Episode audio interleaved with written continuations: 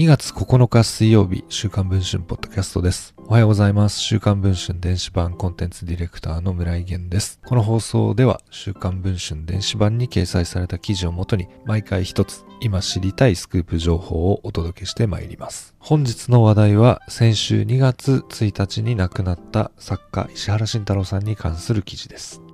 89歳という生涯を閉じた作家で元東京都知事の石原慎太郎さん。弟はご存知銀幕の大スター石原裕次郎さんです。ご本人も太陽の季節で芥川賞を受賞した分断の長寿だったわけですが、実は慎太郎さんは裕次郎さんにある対抗心を燃やしていたと言います。俺の方が背は1センチ高い。顔だって俺の方がいい男だろう。歌だって俺の方がうまいんだ。と話していたことがあるそうです。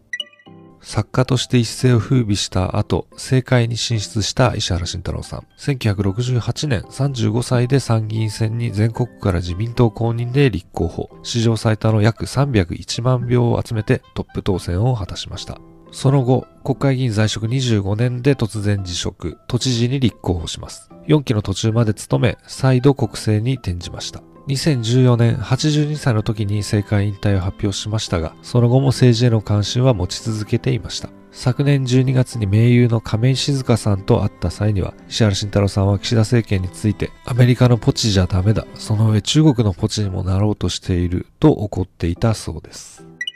作家として小説への情熱も生涯変わらなかったと言います。2014年の政界引退後も意欲的に執筆されており、昨年11月に愛知県で中学3年生の男子生徒が同級生を視察する事件が起こった際には、石原さんは事件をテーマとした作品を書きたいと思い、現当社の健城徹社長に資料を集めるよう依頼したといいます。その後、亡くなる前の週まで朝起きると1、2時間は必ず机に向かって何かを書いていたという石原さん。表現者としての孤独を最後まで抱えながら失踪した人生でした。現在配信中の週刊文春電子版では、そんな石原慎太郎さんの89年を振り返る追悼記事を掲載しております。ご関心ある方はそちらもチェックをお願いいたします。